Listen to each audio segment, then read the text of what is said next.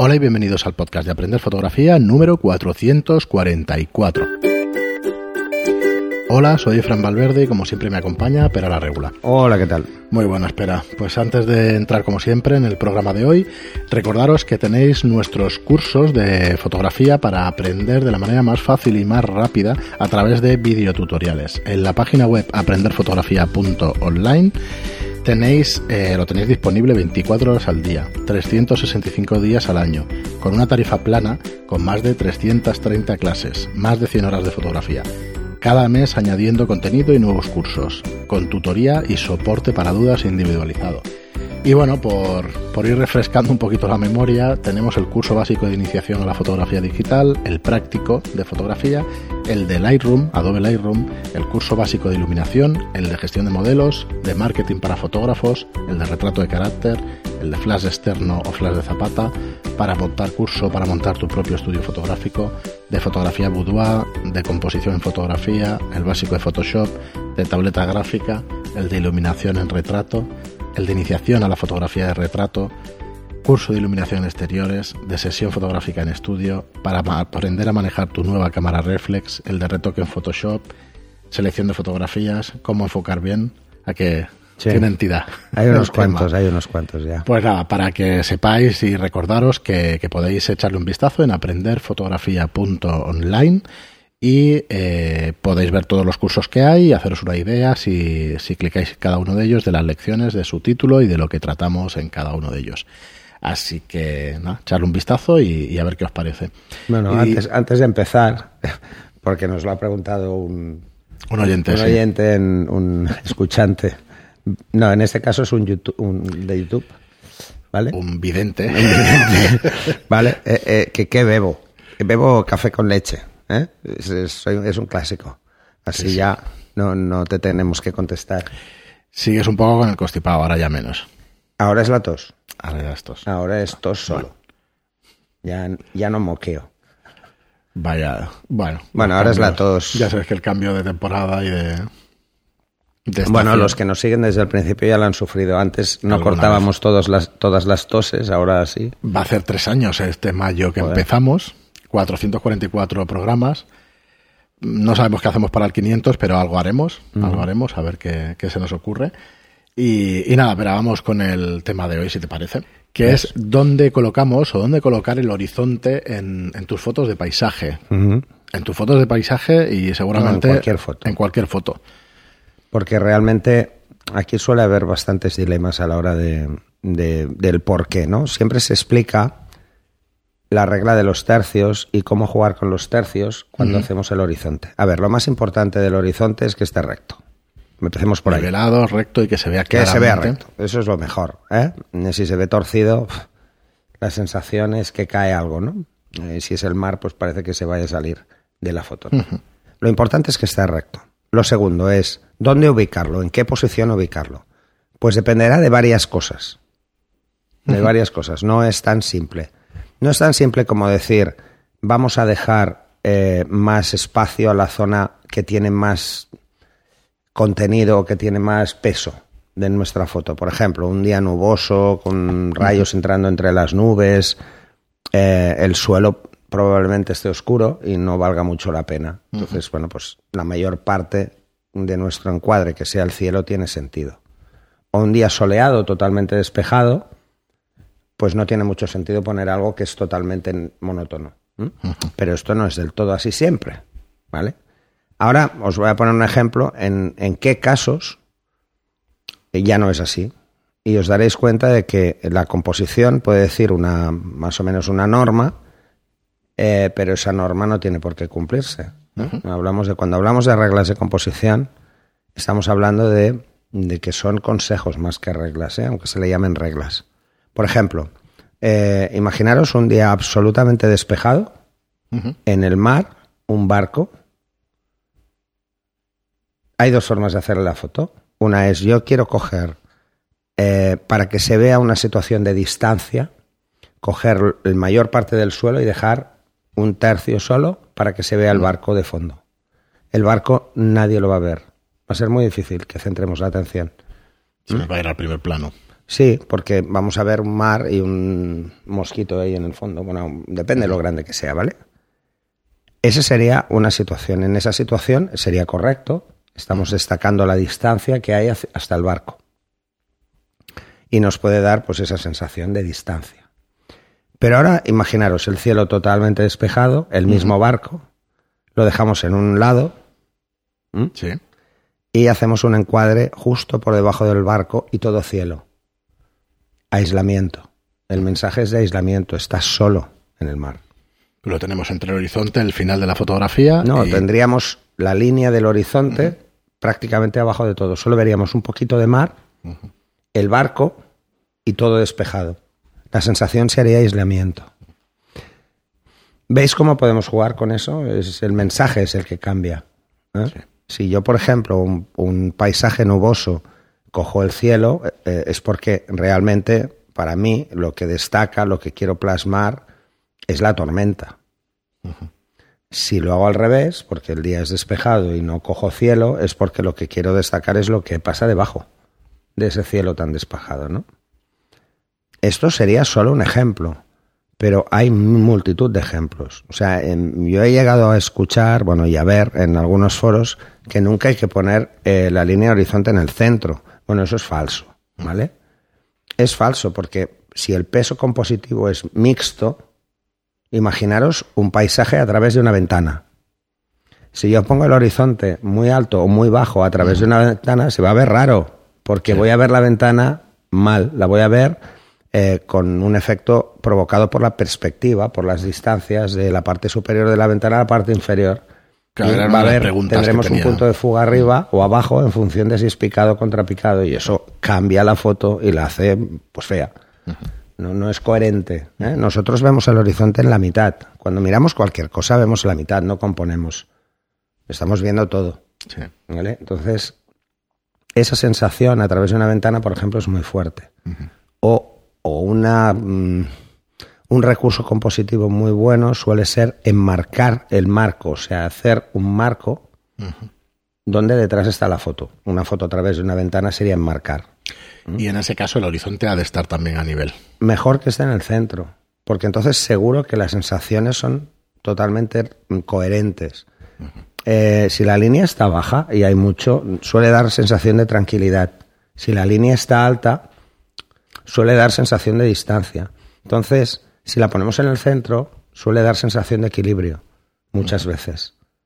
Así que eh, esa idea de que el horizonte siempre debe estar arriba o abajo en función del motivo no es del todo cierto. Puedes tener situaciones en las cuales estar absolutamente centrado es mucho mejor, porque mantienes ese equilibrio. El ejemplo de la ventana es el más claro, el que todo el mundo va a ver. Pero, ¿qué pasa en un paisaje cuando tanto la parte de abajo como el cielo me interesan? Porque el cielo tiene una peculiaridad concreta y porque el suelo también. Pues bueno, el equilibrio estaría en partirlo, Sí, sí, no tiene en repartir esa carga. Eh, del compositiva. horizonte entonces no tiene mucho sentido en esos casos eh, ponerlos en, No. la, en Lo realmente importante, que es lo que decía al principio, es que esté nivelada. Que esté recta, lo más recta posible. ¿Hay algún caso en el que no deba estar nivelada? Por ejemplo, pues para dar sensación de que de alguna emoción, de, de alguna, no sé, de algún caso Se deprimente. puede, de se puede jugar con la sensación de equilibrios, ¿vale? De decir, mm, hay, por ejemplo, os pondré un ejemplo que seguro que vais a pillar muy rápido. Es jugar con el horizonte cuando el horizonte no es algo mm, eh, natural. ¿Mm? Mm, Natural me refiero al mar línea, sí, o las o montañas no son rectas. Si las tuerzo no se va a notar. Claro. Al menos ligeramente. Si las tuerzo mucho, sí. Y para dar sensación de movimiento. Pero en- espera. en- sí. El ejemplo que te quería poner viene por ahí. Cuando nosotros hacemos un, un panning, un barrido, eh, tener ligeramente inclinado el horizonte nos ayuda a meter el motivo ocupando la mayor parte del encuadre. Esto se utiliza mucho, por ejemplo, en fotografías en la Fórmula 1 o en motos. Porque las motos, si te fijas, las ruedas, si pones las Sí. ruedas y, y pones al piloto, hay aire en las esquinas. Sí. ¿Vale? En las esquinas superiores hay aire. En un coche de Fórmula 1 hay mucho aire arriba o abajo. Pero si lo inclinas y te vas a las diagonales, El aire se reparte de una forma más equilibrada. Entonces esto se hace mucho en ese tipo de fotos. Torcer el horizonte, porque la línea de la carretera no cuadra. Parece que esté en subida o parece que esté en bajada. Cuando Me si realmente está tendría sentido también en, una, en un ascenso a una montaña, quizá, que puedas jugar un poco en el horizonte. Depende, claro, supongo que del ángulo que estás cogiendo. Sí. Si se ve realmente el horizonte. Sí, lo si que, no. puedes, lo que puedes es jugar con lo contrario, ¿no?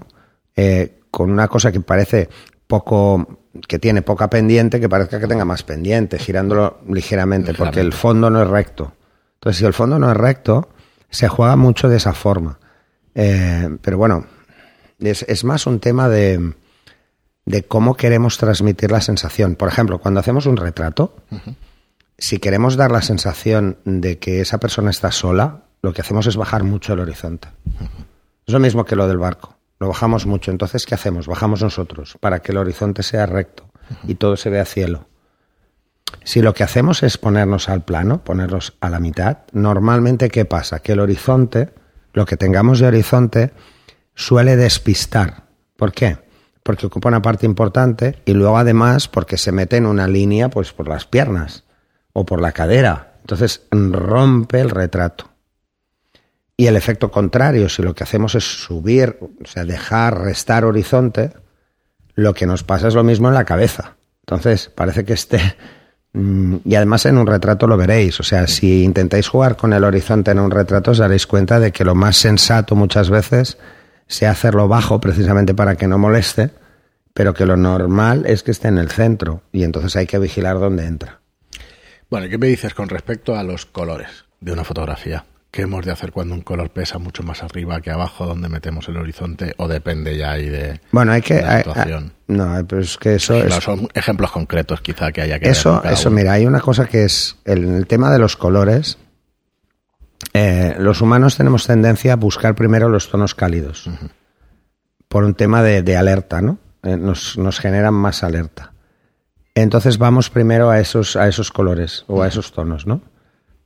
Eh, si yo le doy mucho peso a, to- a tonos cálidos, la sensación es más agresiva, es más dura, es mucho más fuerte. Si doy a tonos fríos, es más relajada, es más calmada. Los, los paisajes nos parecen calma, eh, calmados, ¿vale? Pero una salida de sol o una puesta de sol nos parece como mucho más agresivo, porque el color nos da esa sensación, es algo como más duro, menos, menos cotidiano, ¿no? Porque a no ser que estés a esa hora de la mañana, tú no ves la salida del sol. O no la ves, la mayor parte de la gente no la ve cada día.